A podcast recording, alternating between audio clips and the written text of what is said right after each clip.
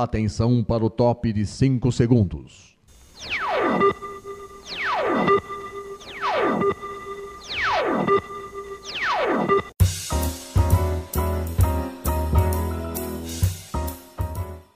Está no ar o programa Making Off. Os segredos e os bastidores do mundo da publicidade e da propaganda. A apresentação de Regina Antonelli.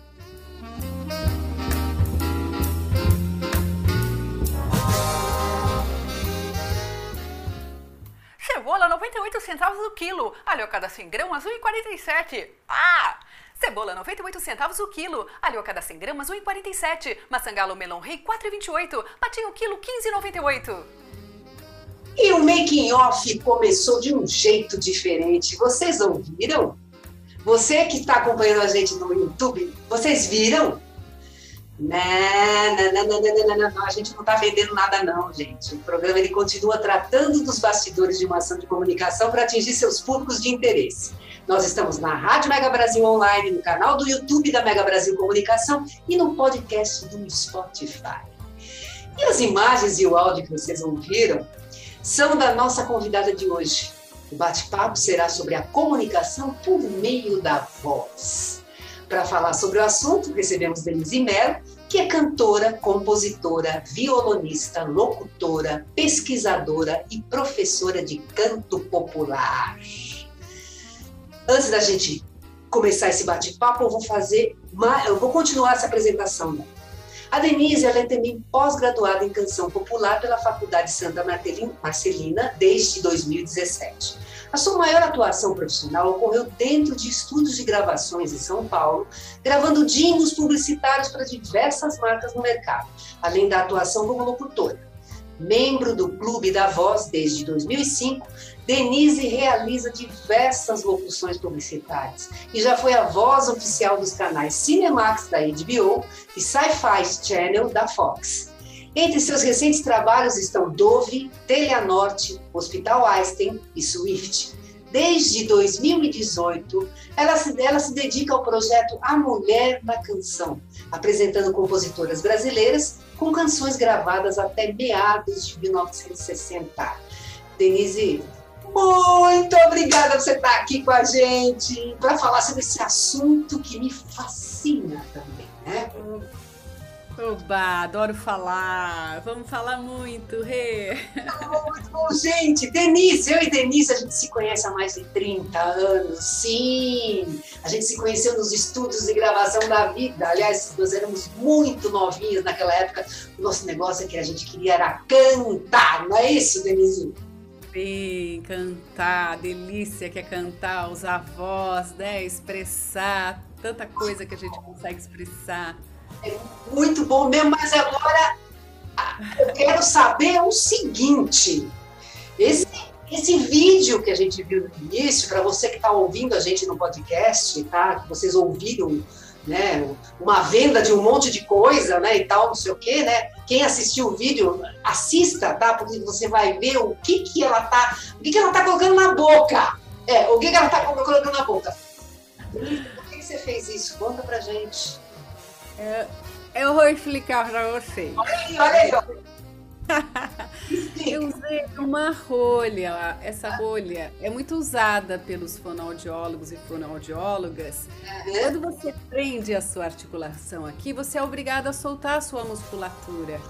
E, as, principalmente a língua na hora de falar. Então é ótimo para você trabalhar os, é, os trava-línguas. Então, se você está com um texto muito difícil de falar, você precisa falar muito rápido. Então, por exemplo, teve uma época que eu fazia as locuções para o Walmart, que é uma rede de supermercado. Então, leite para canjuba 2,49. E aí, eu havia aqui, leite para canjuba 2,49. Aí, quando você tira a rolha, que é uma beleza, porque você articula muito melhor. Ah, entendeu? Interessante isso aí, muito bom, muito bom. Denise, você é de São Paulo, né? São Paulo. São Paulo mesmo, né? Capital.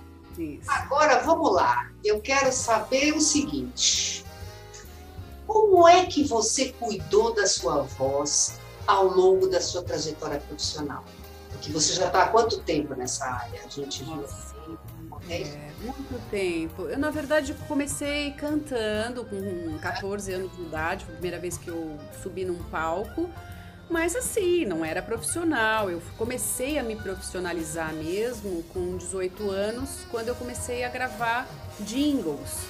Né? E, mas até eu, eu cantava, que foi quando a gente começou a cantar juntas, né? Na, nas produtoras, mas eu nunca tinha feito técnica vocal, por exemplo. Eu fui fazer muito tempo depois, então ainda eu ficava, se tinha um excesso de fala, eu ficava rouca, perdia a voz. Só depois que eu fui fazer técnica vocal, que eu fui aprender a colocar a minha voz, a proteger a minha voz, então de um excesso né, de, de, de fala, por exemplo, é que aí é, eu, eu, lidei muito melhor com a voz, né? Então, o que eu aconselho mesmo é a técnica vocal é fundamental para qualquer profissional da voz. Veja, isso não é só para cantor, para locutor. O professor pode se beneficiar de um, de um de uma aula de técnica, por exemplo, de técnica vocal, né? De aprender a colocar a voz. Você, bom, tudo bem, técnica vocal indiscutível, ela é, é imprescindível para você cuidar da sua voz. E no dia a dia, como é que você faz? Esfriou demais, né? Uh, ou de repente está muito calor, tem oscilação de temperatura, é, ou você está com algum problema emocional, você está com ansiedade. Como é que é lidar com tudo isso? E como é que você lida? Por um acaso você. Divina, porque a gente, o meu instrumento de trabalho tá, tá no meu corpo, né? E, e, ele é muito afetado por tensões. Então ele tá, por exemplo, na região do pescoço. Qualquer tipo de tensão aqui, ó, eu tô fazendo aqui, na hora de falar eu já, né, na hora de cantar já tá tudo tenso. Então é um, é um complicador, vamos dizer assim. Mas o que, que ajuda? Proteger essa área. Então, se tá frio, cachecol, por exemplo, o cantor, o locutor tá sempre com Pode ver, a pessoa que usa muito cachecol é porque tem essa região mais sensível. O água. Tô falando aqui com você, meu copinho de água tá aqui do meu lado, eu dou aula, toda vez que eu vou fazer uma locução, eu levo a minha água junto, hidratar. Não tem nada que atinja as cordas vocais, porque as cordas vocais é o músculo, nada mais, né? Mas não tem nada que chega lá diretamente nela. Então o que você pode é hidratar a região entendeu? É, tem pessoas que são mais sensíveis, isso é, um, é uma descoberta. Se você é mais sensível a gelado, por exemplo, você tem que sacar. Eu sou sensível à chuva. Eu tomei uma chuva, eu gripo. Então choveu, eu já não saio de casa, Regina. Eu vou muito guarda-chuva, bem agasalhada, entendeu? Então cada pessoa vai conhecer, precisa conhecer seu corpo para saber, né? Agora vamos lá, você, como eu falou, começou a cantar com 14 anos de idade, né? E você também começou a compor, né? Você começou a compor músicas. Quando foi que você começou a compor a música, uh, compor músicas, né? E qual que é a mais recente composição sua? E se de repente você também fez vídeo, clipe, alguma coisa assim do gênero? Olha, eu comecei a compor com 14 anos. Eu na época eu já tocava violão. O violão é ótimo, um instrumento sempre ajuda na composição, embora tenha gente que que não usa nem. Eu posso compor uma música aqui para você. Tem uma letrinha, eu já começo. Pronto, já tô compondo, né? É claro que o instrumento ajuda, porque tem uma série de. A gente aprende, né? Uma teoria que facilita de você encadear acordes, vamos dizer, que combinem, né? Mas eu comecei devagarinho, fazia sempre uma coisa assim esporádica. A composição ela começou a tomar muito mais corpo quando eu fui fazer uma pós-graduação em canção popular porque aí lá a gente foi muito estimulado, tanto na escrita, que eu achei, eu acho que eu melhorei muito a, a escrita da minha composição, porque eu tive aulas voltadas para isso, como nas melodias.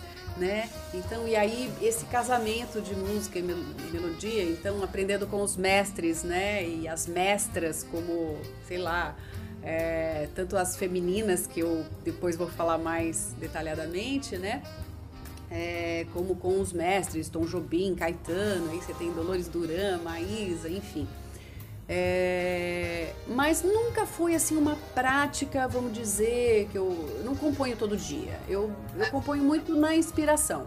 A minha última composição, por exemplo, foi feita assim, uma inspiração e de análise, e aí saiu a letra, quando eu vi já tinha uma melodia e ela foi indo, e aí eu gravei na pandemia um clipezinho que chama Palavra de Pé. Porta sem chave, janela sem tranca, laço sem nó. Entrada sem passe, esperança com chance, zelo sem dó.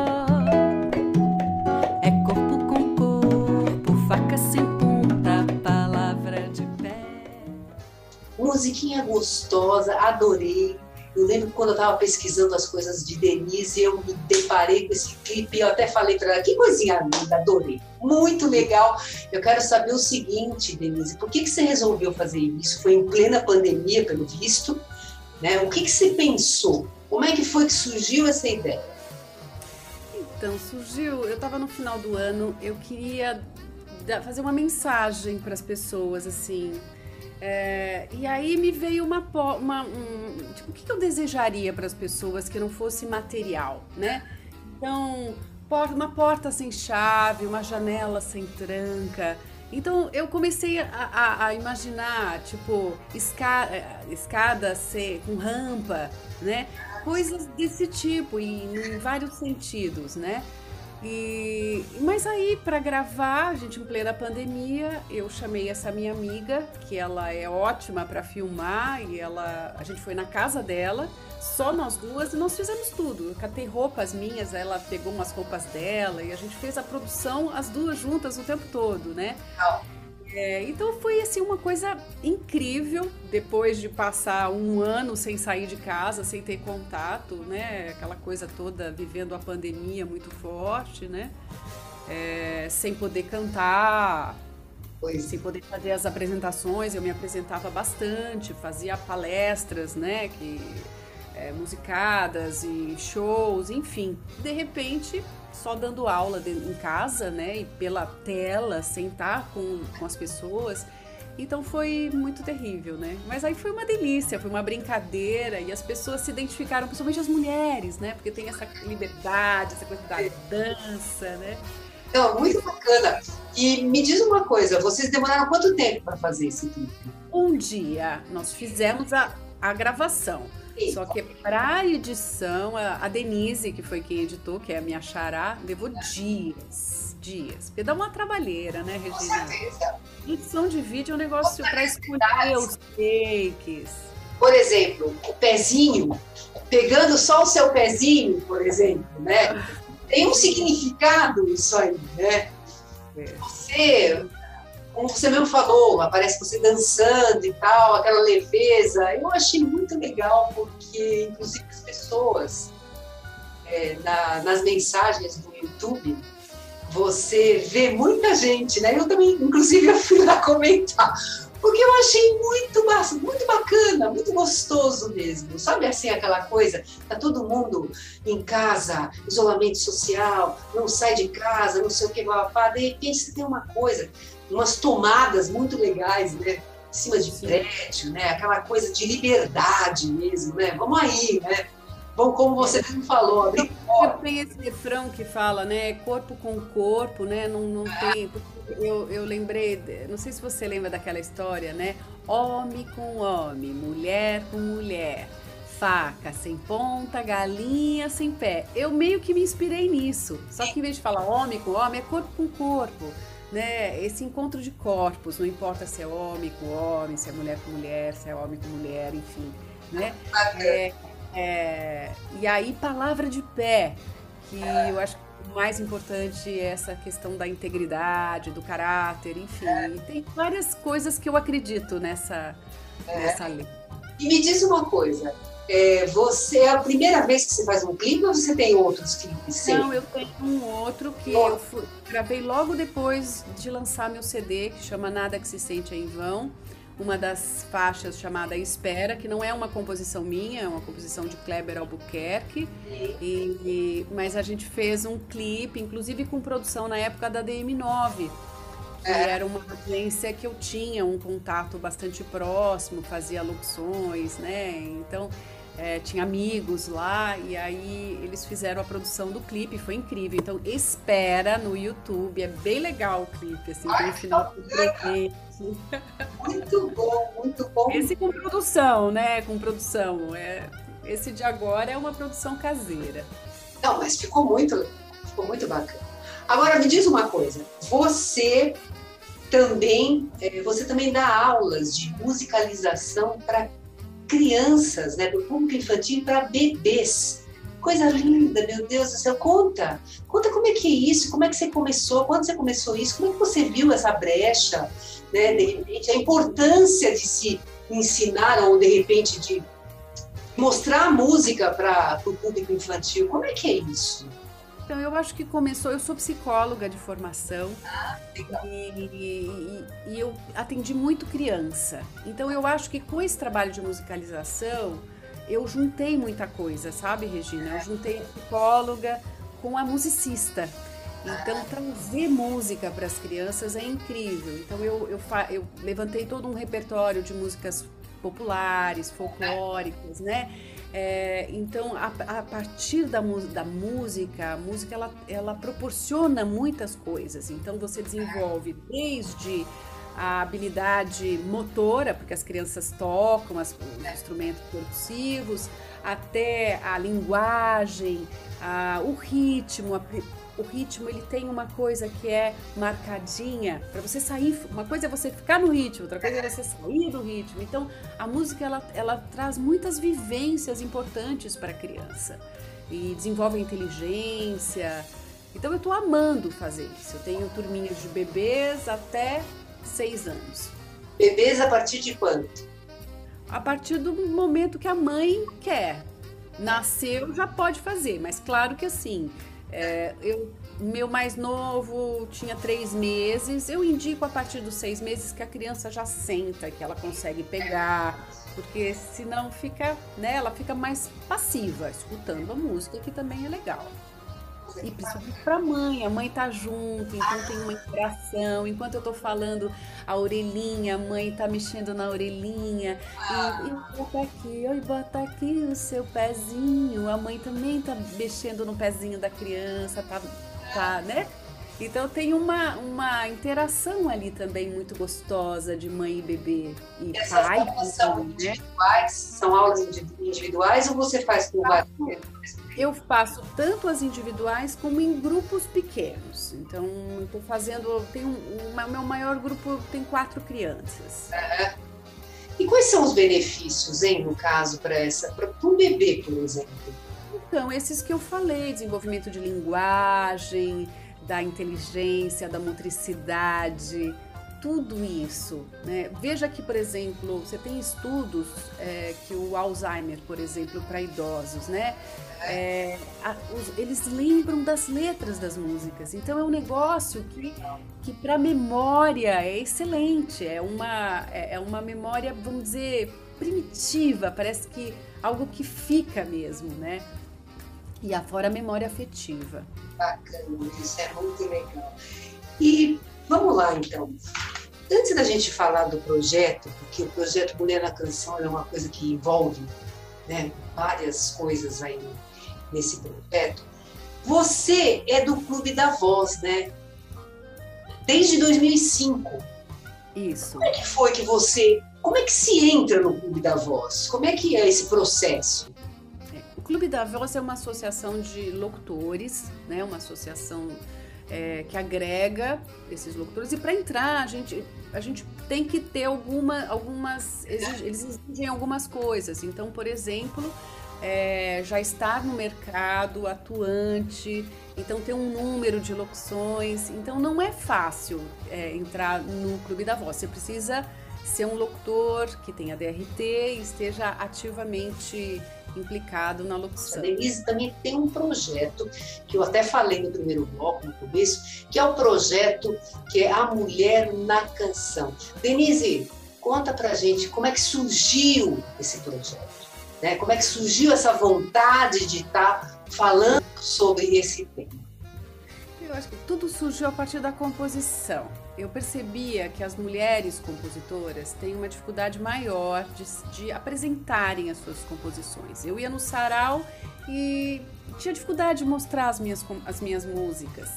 Então eu resolvi falar sobre esse tema, eu fui pesquisar e aí eu descobri pesquisadores e pesquisadoras falando que quase não tinha mulher pesquisa, é, compositora que basicamente tinha Chiquinha Gonzaga, Dolores Duran e Maísa, das mais antigas, né? E aí eu me debrucei sobre esse tema e comecei a descobrir muitas através de uma grande pesquisadora, que é a Carolina Mugel. E aí eu falei, gente, mas tem. E aí a partir daí veio essa vontade de, de contar para o mundo que antes de mim outras mulheres já compunham bastante. Então eu comecei a fazer uma palestra musicada em que eu apresentava não só a Dolores Duran, a Maísa, mas a Bidu Reis, a Dora Lopes, a, a Ilse Chaves, e que tinham composições que as pessoas até conhecem. Por exemplo, a Ilse Chaves fez Lama, Se Quiser Fumar, Eu Fumo. Se quiser beber, eu bebo, que a Elza Soares gravou, mas ninguém sabe que é essa música de uma mulher. Então, eu comecei a ver muitas histórias deliciosas e querer mostrar para as pessoas sobre isso.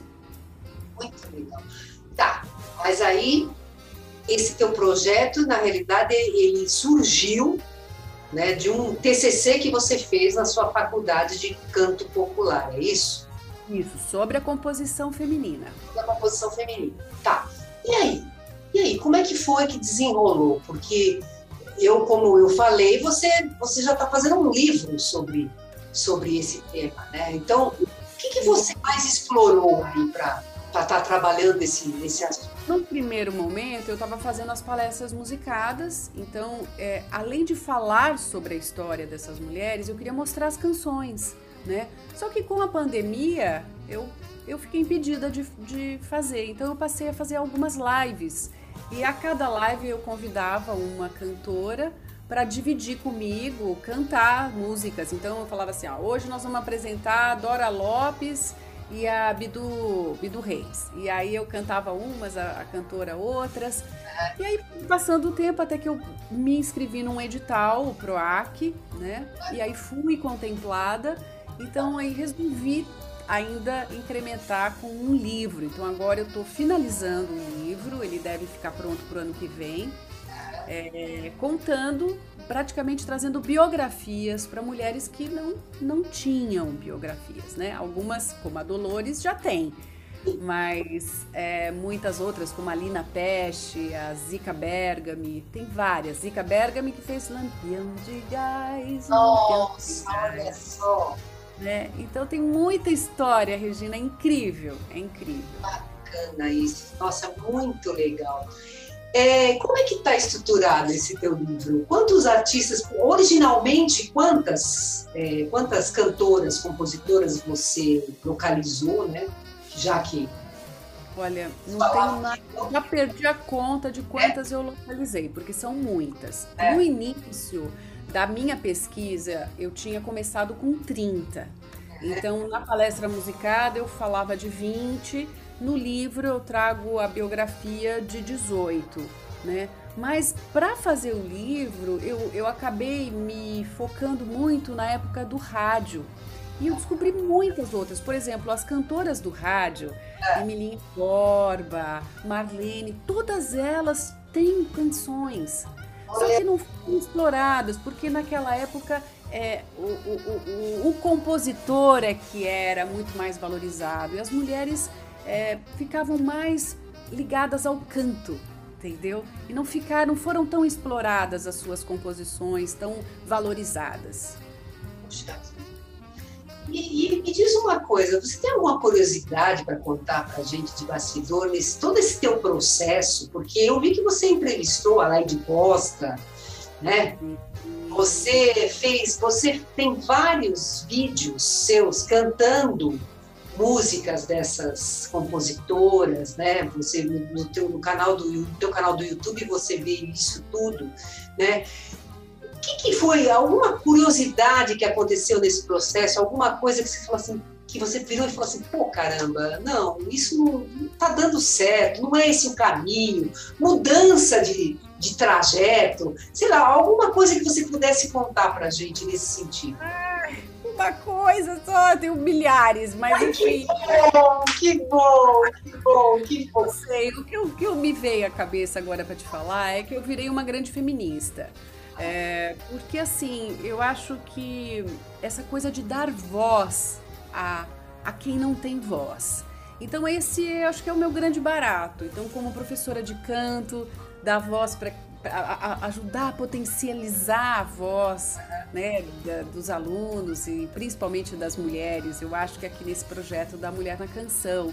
É, mas assim, é, tá sendo uma experiência incrível, porque, por exemplo, a Chiquinha Gonzaga, que é tida como uma grande né, compositora, a matriarca, é, as pessoas quase não conhecem canções dela. Então a gente precisa conhecer, né? Mesmo a Dolores Duran, que foi ficou tão conhecida, até que ponto essa geração conhece Dolores? Então, e as outras que, que apareceram numa época que hoje desapareceram, estão totalmente apagadas. Então a gente precisa trazer memória para o nosso Brasil, né? principalmente das mulheres. A gente fala muito dos homens, eles têm esse lugar mais garantido, né? Então eu acho que a gente precisa agora falar mais das mulheres. Mas assim, é, te dizer uma história, eu tenho, eu tenho várias, né? O livro ele foi modificando e, e o que eu posso te dizer é que está sendo uma experiência incrível. Quando você chegou para a Laide Costa falando que você queria entrevistá-la, que você queria conversar com ela, qual foi a reação? Porque provavelmente você falou do teu projeto para né? Falei, você, falei. E ela, e ela a Laide, por exemplo, ela é uma grande cantora que não valoriza, não valorizou a compositora. Ela é um grande exemplo vivo do que se vivia naquela época, né? Então, quando eu perguntei para ela, mas e a compositora? Ela falou assim: eu não investi na compositora. Olha só. Então, ela tem ainda canções inéditas que estão lá no baúzinho dela, entendeu? É. Nossa, muito legal. Não, não, se, não tinha esse, esse costume, né? Mas na época, por exemplo, tem algumas que eu trago que foram muito valorizadas, né? Na, na época delas. É, mas a gente não, não sabe. Então precisa, precisa resgatar. Mas espera lá, espera lá que eu quero que você faça uma coisa. Já estamos falando de mulher, eu vi que você também fez a locução do, da campanha do, do, Dove, né, que sempre tem mulheres envolvidas. Eu queria que você fizesse agora o que foi que você fez na campanha, numa das últimas aí, né, a tua locução. Eu queria que você contasse um pouquinho como é que você se preparou para fazer essa locução, né? Para que a sua voz e a sua maneira de falar se fossem se identificasse com, com a, a proposta da campanha. Então, é, uma coisa que é importante falar, Rê, é que, por exemplo, o, o mercado ele valoriza muito hoje em dia a voz natural. Então, se antes o, o locutor ele precisava ter uma voz grave, né? Então, é, a, a, em, em, em seguinte, daqui a pouco teremos a apresentação de Regina com o seu, seu então assim, tudo muito impostado. Isso caiu, né? Então, cada vez mais a, a, publicidade ela pede vozes que sejam mais naturais. Então, em vez de, por exemplo, eu estou aqui o textinho do Dove, né? O que torna a sua pele única não é isso que, que, você tem que fazer. Então, tentar trazer a frase, né? Então, por exemplo, só Dove tem um quarto de creme hidratante e não resseca a sua pele como nenhum outro. Não, nada de destaque. Então, o ideal é você trazer um texto fluido em que é, em que dê a impressão de que eu estou falando assim de uma coisa muito rotineira na minha vida, entendeu? O Dove faz parte da minha vida. Então, assim, o que torna a sua pele única? Só Dove tem um quarto de creme hidratante. Engasguei, rolha. Ah. Então é, fazer ao vivo aqui é difícil, hein? Vamos lá. Tem um quarto de creme hidratante, não ressaca a sua pele como nenhum outro sabonete. Então, assim, é, essa coisa de falar como se eu tivesse, sabe? Oi, Regina, tudo bem? Como é que você tá? Você tá bem? Deixa a sua pele visivelmente mais macia e radiante. Então, é essa coisa bem natural. Para ter essa naturalidade, a gente precisa treinar. Ah, com certeza. Não marcar tanto as palavras, é. né? Então, trazer uma flu... para trazer essa fluidez. Então, na verdade, não é uma preparação de um dia, é de anos, né? Fazendo locução. E treinando sempre, né? Porque se você para, você também perde, né? Exatamente. Essa também, né? Exatamente. Essa também. Muito bom, viu, Denise? Muito bom. Mas vamos lá, que a gente já está nos últimos momentos aqui do nosso programa. Quem quiser falar com você, quiser conhecer seu trabalho, quiser te contratar, entendeu? Quais são os seus contatos? Então, meu canal Denise Melo, dois L's, voz de V-O-Z. Então, denisemelovoz.gmail.com, você consegue me mandar e-mail. É, esse mesmo Denise Melo Voz está no meu YouTube, então você consegue ver todas as minhas produções como locutora, dentro do projeto A Mulher na Canção, no Instagram eu estou também como Denise Melo Voz, dá para você ir lá curtir. Também no Facebook. E é, no meu site é Denise Melo, né? Aí www.denisemelo.com.br. Também lá tem várias peças para vocês conhecerem. Então, tudo que eu já fiz na vida, os espetáculos, o meu CD no Spotify, né? Denise Melo também, Denise Melo Voz, se não me engano. E então é isso. Aí eu adoro, eu, eu sou absolutamente disponível, pode me mandar, pode me escrever que eu respondo. Eu adoro trocar. Acho que isso é muito bom. Muito importante, muito importante. Bom, Denise, muito obrigada. Foi muito bacana, viu? A gente teria aqui, ó, conversa de monte para falar. Muito. O programa tem três blocos de dez minutos e não dá para fazer isso. Mas, gente, eu preciso passar uns recados para vocês. O programa Making Off vai ao ar toda quinta-feira, às 10 horas da manhã, no, na rádio, tá? Para acessar www.radiomegabrasilonline.com.br. Nós também estamos no canal do YouTube da Mega Brasil Comunicação. Entra lá, toca o sininho, porque toda vez que tiver entrevista nova, você vai ser avisado e você não vai querer perder, não é mesmo? E também estamos no podcast do Spotify. Gente, um grande beijo para vocês e até a próxima!